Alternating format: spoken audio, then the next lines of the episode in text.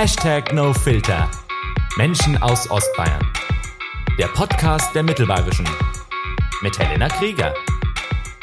Heute mein Gast Personal Fitness Coach und Sportökonom Daniel Leudel aus Regensburg. Schön, dass du da bist. Hi, grüß dich, Helena.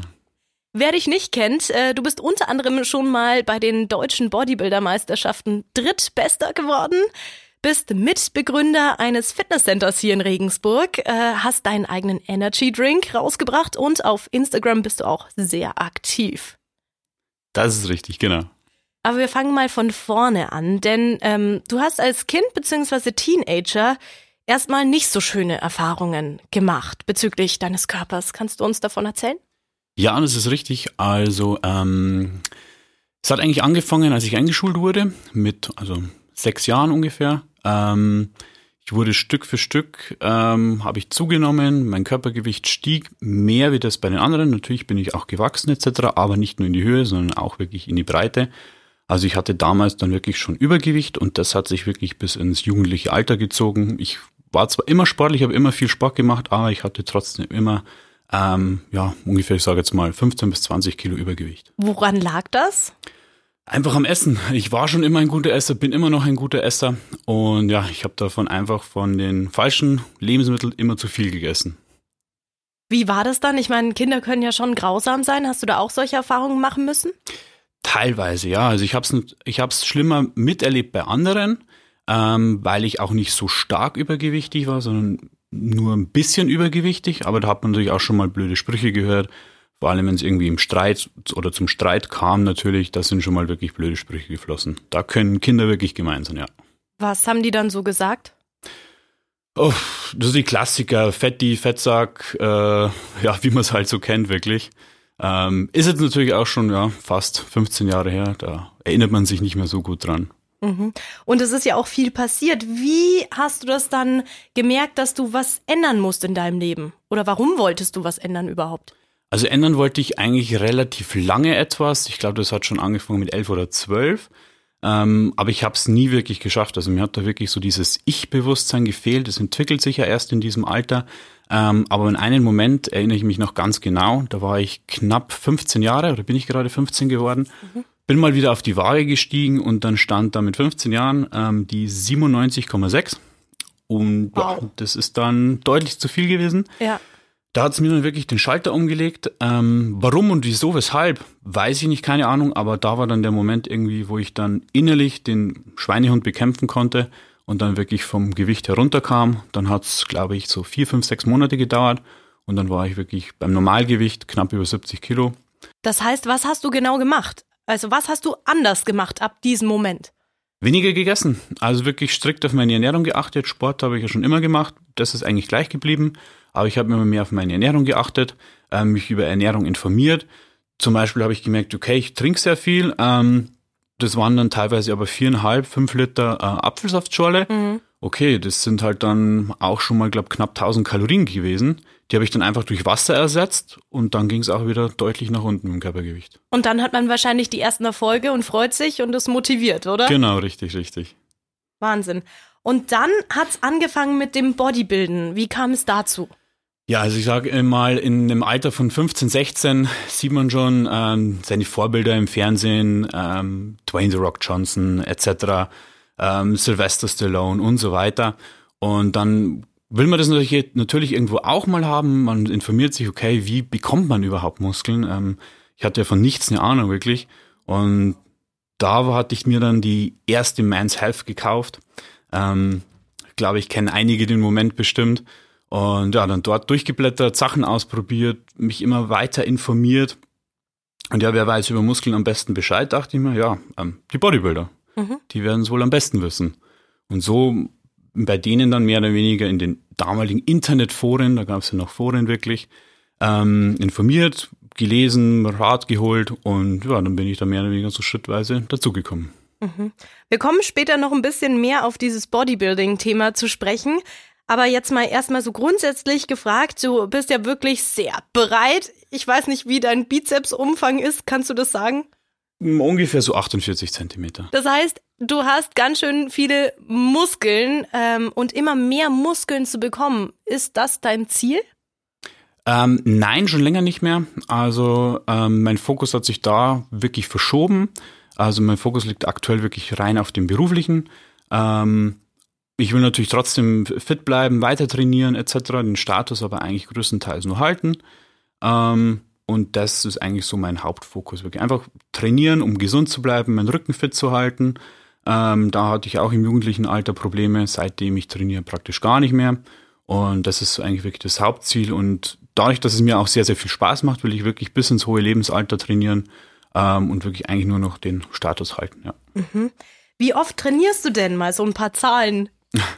Also es ist ganz unterschiedlich. Also Anfang ähm, bis Ende letzten Jahres war es vielleicht so dreimal die Woche ähm, und dann auch nur sehr, sehr kurz, weil wirklich der Fokus rein auf dem beruflichen lag. Wir sind ja gerade im Aufbau vom Fitnessstudio und da war die Zeit einfach nicht da oder kann man sich die Zeit wenig rausnehmen. Ähm, und seit Oktober, November wieder ein bisschen häufiger. Ähm, wir haben wir konnten endlich äh, Personal einstellen, zusätzlichen Trainer, äh, eine Putzfrau etc. Und jetzt ist sozusagen mehr zeitlicher Spielraum und jetzt trainiere ich aktuell so vier bis fünfmal die Woche. Was nimmst du an einem typischen Tag wie heute zu dir? Von mhm. morgens bis abends? Also in, am Morgen, wenn ich aufstehe, ich bin kein Frühstückstyp. Äh, wenn ich arbeite und ich frei habe, schon eher. Ähm, und das beschränkt sich dann schon seit Jahren auf einen Eiweißshake und ein Stück Obst, eine Banane oder einen Apfel. Dann geht's meistens für mich Mittag ins Training, so um 12 Uhr. Nach dem Training gibt's dann nochmal einen Eiweißshake und wieder ein Apfel oder Ob äh, Apfel oder Obst, Apfel oder äh, Banane. Und am Abend, wenn ich dann wirklich zu Hause bin, dann komme ich erst zur Ruhe und dann ähm, gibt wirklich erst eine gekochte Mahlzeit. Da ist es dann äh, immer eine, ja, eine große Portion Gemüse, gemischtes Gemüse ähm, mit irgendeiner mageren Proteinquelle wie Hähnchen, Rind oder Pute und das in Kombination mit Reis, Nudeln oder Kartoffeln. Und bevor ich dann sozusagen ins Bett gehe, gibt es meistens nochmal, wie zum Beispiel ein Magerquark, ähnliches mit Obst und Früchten drin. Und dann entscheidet sich mehr oder weniger, okay, wie war heute mein Tag? War ich heute sehr aktiv? Dann esse ich zum Beispiel auch mal was wirklich was in Anführungsstrichen ungesundes. Das heißt, da gibt es dann auch mal Schokolade, Gummibärchen oder mein, du wirst es kennen, mein geliebtes Ben Jerry's Eis. Ähm, dann gerne mal eine ganze Packung davon. Natürlich. Ich das so beobachte auf Insta. Richtig. Richtig. Äh, ich bin der Meinung, im Ben Jerry's isst man entweder ganz oder gar nicht. Genau, und so steuert sich das Ganze dann. Das esse ich dann zum Beispiel, wenn ich sagen will, ich will jetzt gerade nicht abnehmen oder ich habe einen sehr aktiven Tag, möchte ich meinen Körperfettanteil reduzieren, dann lasse ich das einfach weg. Welche Lebensmittel würdest du noch empfehlen und welche gehen eigentlich gar nicht? Also ein äh, wirklicher Vorteil heutzutage ist wirklich Tiefkühlgemüse und Tiefkühlobst wirklich, weil es preislich sehr, sehr günstig ist, von der Zubereitung her sehr, sehr einfach. Ähm, und was leider noch ein Mythos ist, dass ein Tiefkühlobst oder Tiefkühlgemüse keine Vitamine oder so oder ähnliches mehr enthält. Aber da ist oft sogar mittlerweile so, dadurch, dass das immer schockgefrostet ist, ist es oft genauso, genau andersrum. Das heißt, das Tiefkühlobst und Gemüse hat mittlerweile sogar teilweise mehr Vitamine und Mineralien als das frische Obst, weil da weiß man nicht, okay, wie lang lag jetzt das schon im Supermarkt rum und beim Schockgefrosteten ist es wirklich so, nach der Ernte Schockfrosten, einpacken, fertig. Was sind vielleicht noch so ein paar Lebensmittel, wo man nicht im ersten Moment dran denkt, dass es vielleicht gut ist? Ähm, also gut, mit Haferflocken oder billigen, in Anführungsstrichen billigen, günstigen Kohlenhydratquellen wie jetzt Reis oder Nudeln deckt man schon sehr viel ab. Das in Kombination dann mit den Tiefkühlobst, Tiefkühlgemüse. Aber dann sind zum Beispiel magere Milchprodukte, wie zum Beispiel Magerquark, Joghurt etc. sind auch immer sehr, sehr gute Alternativen. Die kann man dann auch wieder unterschiedlich miteinander kombinieren. Ähm, Fleisch ist natürlich immer etwas teurer, besonders wenn man ein bisschen auf die Qualität achten möchte. Ähm, aber da wird auch oft einfach sehr viel Supermarktware Supermarktware verteufelt, wobei wir, ich immer sagen, wir leben in Deutschland, wir haben einen sehr, sehr hohen Qualitätsstandard. Natürlich gibt's immer irgendwo ein bisschen schwarze Schafe, leider, ähm, aber da gibt's wirklich auch immer gute Alternativen. Oder auch wenn man sagt, man geht in die, ähm, in die Hülsenfrüchtabteilung, die sind auch sehr ballaststoffreich, eiweißreich und auch teilweise sehr, sehr günstig. Bleiben wir noch kurz bei den tierischen Produkten wie äh, Quark, Du isst ja sehr viel Magerquark auch und Joghurt und ähm, eben Fleisch. Hat man da auch manchmal ein schlechtes Gewissen, weil man einfach zu viel konsumiert, was man eigentlich ja gar nicht braucht zum Leben? Also ich sage mal, ähm, wenn man es jetzt runterbricht, wirklich auf das Moralische, da, da gebe ich dir vollkommen recht. Also die anderen Argumente, sagst, du, Veganer etc. leben gesünder. Ähm, das ist einfach studientechnisch untersucht worden, das ist nicht der Fall. Ähm, wenn man aber wirklich dann sagt, gut, die moralische Ebene, ähm, dass man sagt, gut, die, die armen Tiere, gebe ich vollkommen recht, sobald es da wirklich, wirklich gute, adäquate Ersatzprodukte gibt, ähm, würde ich auch sofort darauf zurückgreifen. Teilweise gibt es die schon, die nutze ich dann auch teilweise. Wie Soja ähm, oder was meinst genau, du? Genau, zum Beispiel etc. Ähm, und da ist die Entwicklung auch sehr, sehr stark und der Fortschritt ist auch sehr, sehr gut in dem Bereich. Ich verfolge das auch, ähm, auch zum Beispiel mit dem künstlichen Fleisch. Das wird auch kommen irgendwann, ähm, beziehungsweise ist es schon da, nur noch nicht bezahlbar für den Otto Normalbürger. Aber sobald das wirklich da ist, ist das wirklich ein sehr, sehr guter Fortschritt. Aber das schlechte Gewissen schwingt dann schon immer so ein bisschen mit bei Ja. dir. Also das auf jeden Fall. Ich kenne es von früher, da war mein Fleischkonsum deutlich höher und den habe ich jetzt schon wirklich deutlich reduziert. Ähm, auch Milchprodukte etc. Und da bin ich auch wirklich dahinter. Ja. Wenn wir schon beim äh, Nahrungsthema sind, eben Nahrungsergänzungsmittel, äh, wie viel nimmst du da jeden Tag zu dir? Ähm, also wie es der Name schon sagt, es soll wirklich die Nahrung ergänzen, nicht ersetzen oder ähnliches. Ähm, und da gibt's wirklich ähm, Basissachen, die sollte meiner Meinung nach wirklich jeder Mensch nehmen, egal ob er jetzt sozusagen Fitness betreibt wie ich oder nicht. Ähm, da gibt's so Sachen wie zum Beispiel Omega-3. Das, da hat eigentlich fast jeder Mensch äh, wirklich einen Mangel, weil es ungefähr mh, vier bis fünfmal in der Woche fetten Fisch äh, zu sich nehmen müsste, um wirklich auf die Omega-3-Werte zu kommen, die der Körper benötigt. Schafft fast niemand und ist auch sehr, sehr teuer. Daher empfehle ich immer Omega-3 als äh, zusätzliches Supplement und auch Vitamin D3, sozusagen das Sonnenhormon, das der Körper nur produzieren kann, wenn man wirklich dem Sonnenlicht ausgesetzt ist. Und ja, das ist in Deutschland äh, mit der Sonne wird sehr, sehr schwierig. Da gibt's auch Untersuchungen, dass wirklich Vor ungefähr. allen Dingen im Winter in Regensburg. Richtig, du sagst. Oder wenn man den ganzen Tag im Fitnessstudio, im Tonstudio ist, da wird sehr, sehr schwer. Und das ist dann so diese Sache, wo viele sagen, sie leiden unter einer Winterdepression. Das ist oft nichts anderes wie ein Vitamin D3-Mangel. Das sind zwei Sachen, die empfehle ich wirklich jedem Menschen und gebe ich auch meiner ganzen Familie. Und alles andere ist dann wirklich optional, kommt dann auf die Ernährung drauf an, wo hat man Mangel. Klassiker zum Beispiel Magnesium bei Sportlern, die einen sehr hohen, ähm, die sehr viel Sport treiben. Oder auch bei, bei Vitamin C profitieren Leistungssportler von einer höheren Gabe, mehr wie zum Beispiel Otto Normalo. Und danach richtet sich das dann wirklich.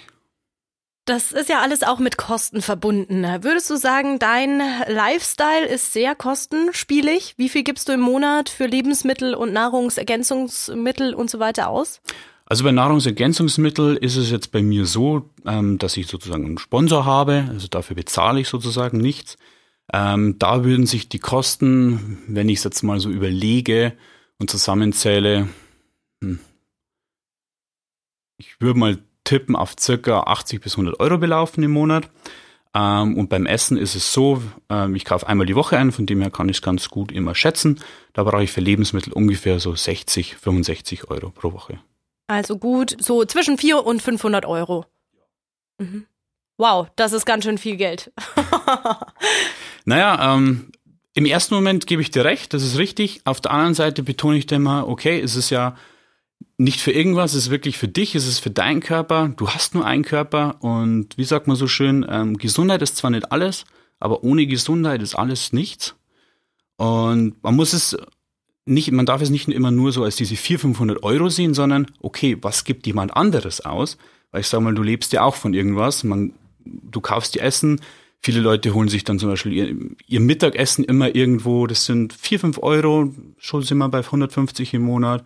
Oder man geht am Wochenende einmal essen oder zweimal und schon summiert sich das und man kommt oft, das ist, zeigt die Erfahrung wirklich, oft auf den gleichen Betrag. Wie machst du das dann mit dem Essen? Weil es ist ja schon sehr zeitaufwendig, ähm, wenn du andauernd essen musst. Bei der Masse, die du hast, musst du das ja zwangsläufig. Nein, nicht unbedingt. Also ich esse wirklich warm nur einmal am Tag. Also unterm Tag esse ich wirklich fast gar nichts, außer meine zwei Eiweißshakes, weil ich das einfach nicht mag, weil mich sozusagen das Essen einfach dann träge und müde macht. Und weil ich also sozusagen wirklich auch, wenn ich was esse, dann möchte ich es wirklich frisch haben und nicht vorgekocht. Das, die Zeit habe ich mehr oder weniger aus dem Bodybuilding hinter mir.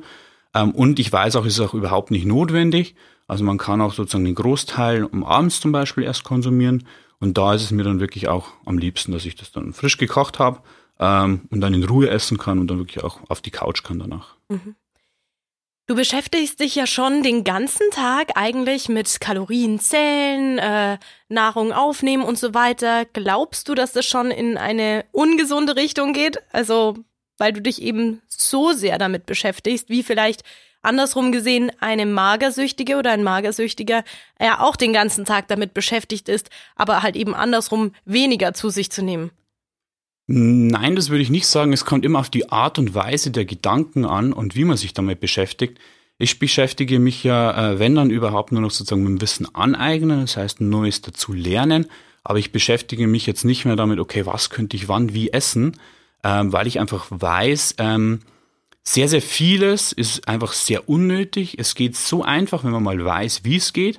Ähm, und es ist einfach auch sehr, sehr wenig Aufwand nötig, um wirklich optimale Resultate rauszuholen. Ist man natürlich jetzt im Leistungs- oder Hochleistungssport, ist das natürlich nochmal eine andere Sache. Aber so für den Otto Normalo-Sportler oder auch ich mache ja das Sporttreiben, Handeltraining etc. nur als Hobby, ist da sehr, sehr wenig eigentlich wirklich notwendig, wenn man mal eine gewisse Basis an Wissen hat. Und natürlich beschäftige ich mich sozusagen den ganzen Tag in Anführungsstrichen damit, aber nicht nur mit Ernährung, sondern auch mit Supplements, Training etc., um einfach sozusagen die Leute ähm, offline bei uns im Studio betreuen zu können. Ähm, das heißt, ich beschäftige mich primär nicht mit mir selber, sondern mit den Problemen sozusagen der anderen, hilft denen im Studio, mhm. ähm, online natürlich, Instagram, Homepage, E-Mails etc., aber mit mir selber eigentlich fast gar nicht. Habt ihr Fragen, Anregungen oder Wünsche? Schreibt uns eine Mail. podcast.mittelbayerische.de also ich muss ja sagen, du bist ja eben, wie gesagt, du kommst von der Bodybuilding-Schiene und ähm, jetzt deinen Körper anzuschauen, es ist schon sehr viel an Muskeln da. Ähm, schafft man das denn überhaupt ohne Steroide? Ja.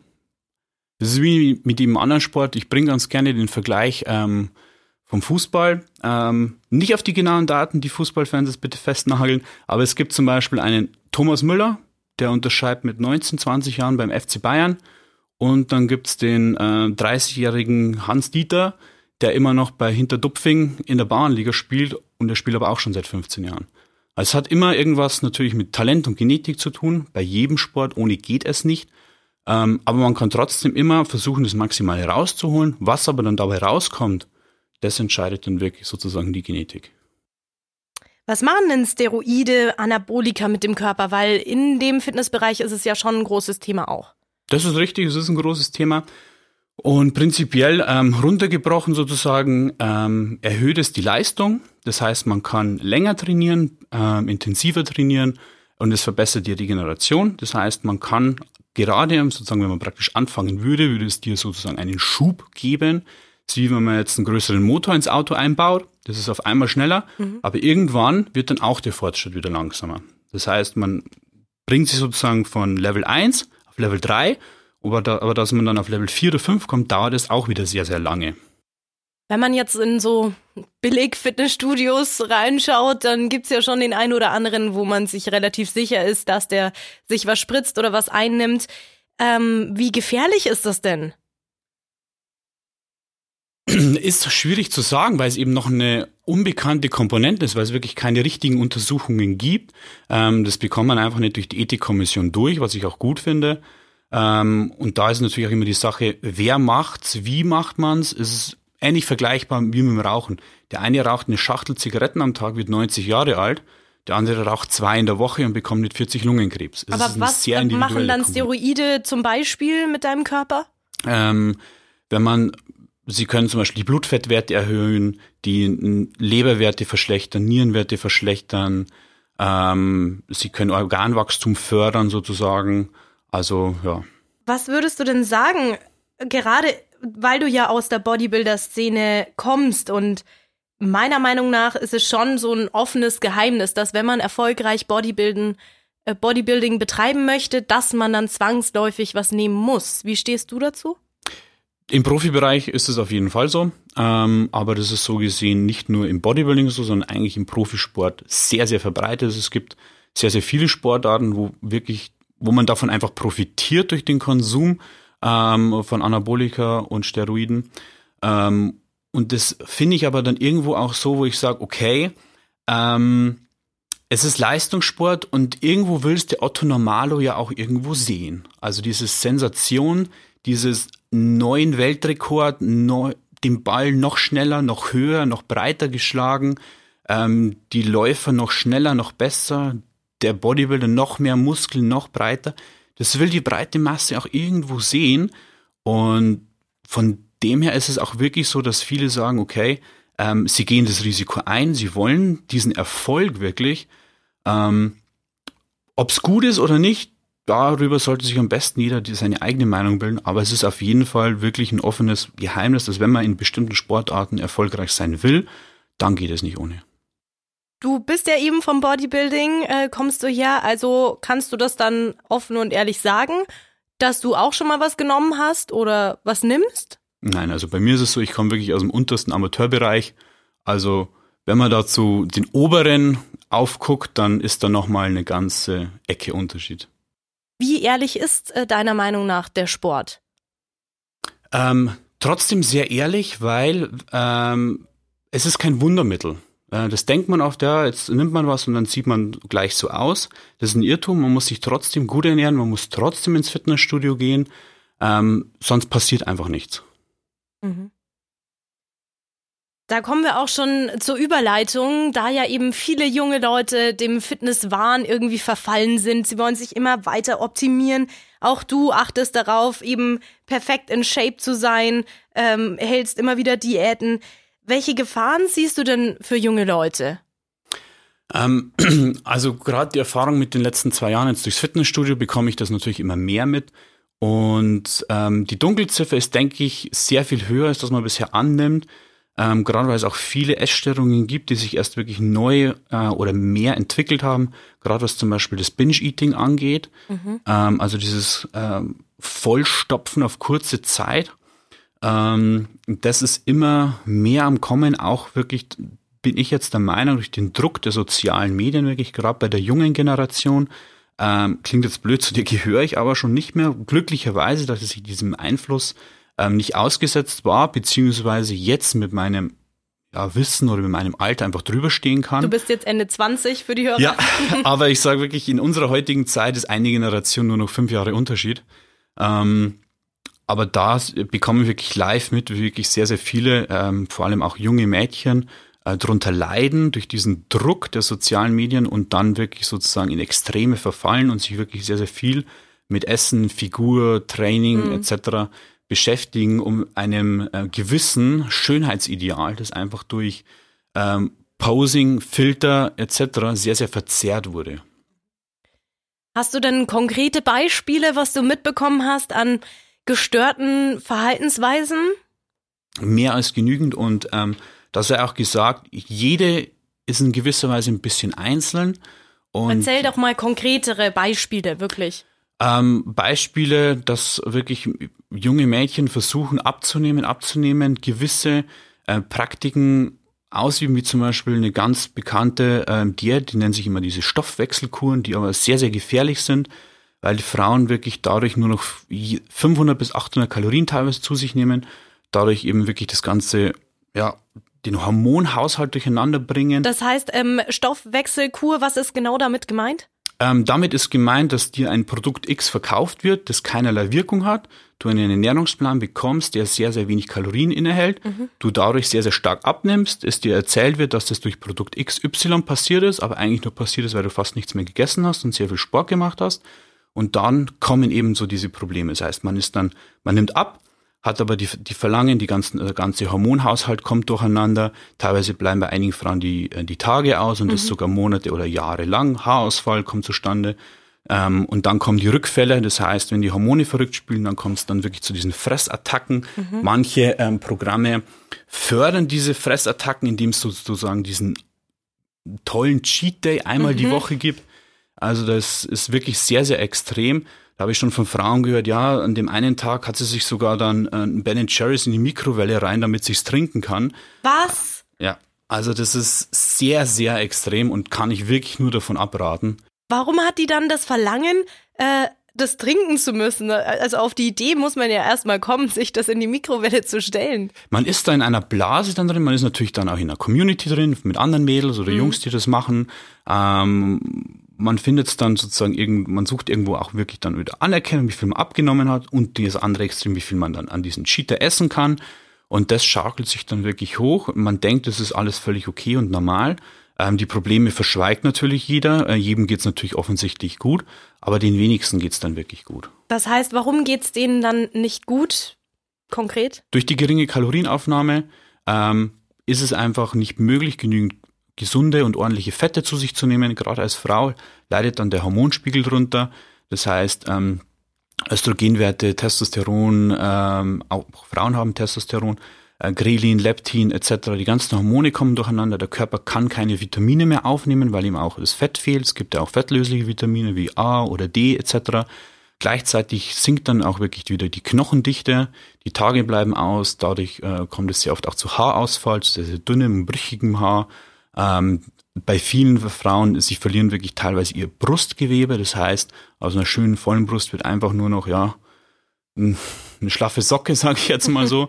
ähm, und das bringt dann natürlich wieder mehr psychische Probleme mit sich.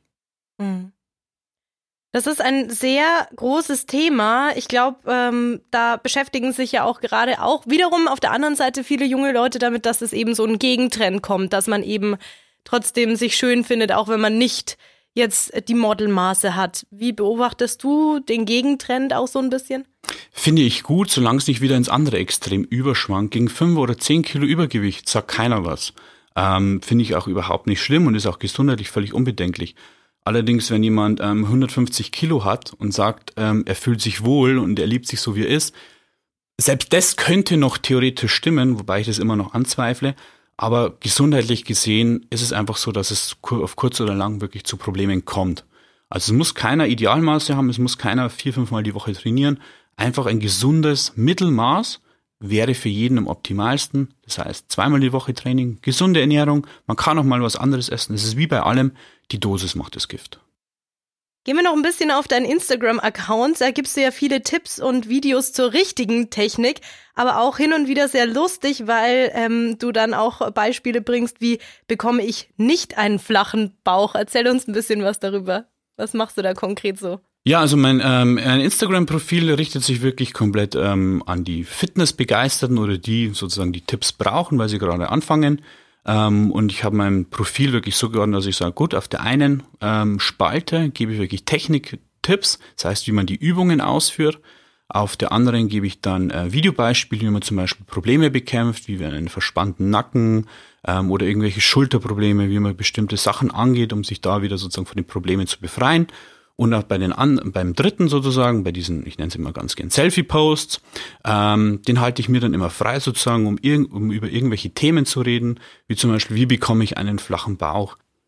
Und da wären wir auch schon ähm, bei einem konkreten Beispiel. Du hast, glaube ich, mal erklärt, wie bekomme ich nicht einen flachen Bauch? Also wie geht's denn nicht? Ja, also da gibt's ganz klassische Beispiele, wie zum Beispiel ähm, irgendwelche Detox-Tees, also angebliche Tees, die dich von Schlacke befreien sollen oder von irgendwelchen Sachen, ähm, damit du dann automatisch abnimmst oder irgendwelchen Wunderpillen, Fettabbaupillen oder irgendwelchen Bauchwickeln, Bauchwegtrainern etc. Ähm, also das ist wirklich alles ja, reine Geldmacherei von der Person, die es verkauft. Bringen tut's überhaupt nichts. Du trainierst ja wirklich schon seit vielen, vielen Jahren, auch in vielen verschiedenen Fitnessstudios warst du in der Zeit. Was hast du denn alles so mitbekommen äh, von Leuten, die komplett komisch trainieren? Geht man da einfach vorbei und denkt sich so, what the fuck, was macht er da? Ähm, also da bin ich glücklicherweise jetzt mittlerweile im eigenen Fitnessstudio und sehr stolz drauf, dass wirklich äh, alle sehr, sehr gut, sehr, sehr sauber trainieren, weil wir wirklich auch bei der Einweisung dahinter sind und den Leuten die Übung korrekt zeigen. Aber wie du schon am Anfang angesprochen hast, es gibt eben auch Billigketten, wo es eben nicht darauf geachtet wird, sondern wo einfach nur die ja, Trainingsmöglichkeit zur Verfügung gestellt wird. Und da erlebt man schon wirklich einiges. Ähm, weil aber auch einfach den Leuten das Know-how fehlt und das Körpergefühl oft, die wissen gar nicht, wie es sich anfühlt oder anfühlen sollte. Und da steckt meiner Meinung nach die, die Gesundheits- oder Fitnessbranche noch sehr in den Kinderschuhen, ähm, sowohl vom, von, von der Geberseite, also vom Fitnessstudio-Betreiber, als auch wirklich dann von den ähm, Trainierenden, weil es muss sehr oft für die Leute billig sein, günstig sein, ähm, am besten nichts kosten, ohne mit der Weitsicht dann, okay, ähm, wir arbeiten hier am Menschen, du arbeitest hier an dir selber und wenn du was falsch machst, länger, dann kannst du dir wirklich schaden, was du ja eigentlich nicht willst. Aber jetzt mal ein konkretes Beispiel. Hast du irgendwas im Kopf, äh, wo du dir mal wieder gedacht hast in dem Moment, Alter, was macht der da? Öfters mal ja. Ähm, bei einigen Übungen dachte ich mir so, okay, was und wie willst du jetzt da trainieren? ähm, willst du jetzt eher Rücken, Bauch, Brust oder Beine trainieren oder alles gleichzeitig?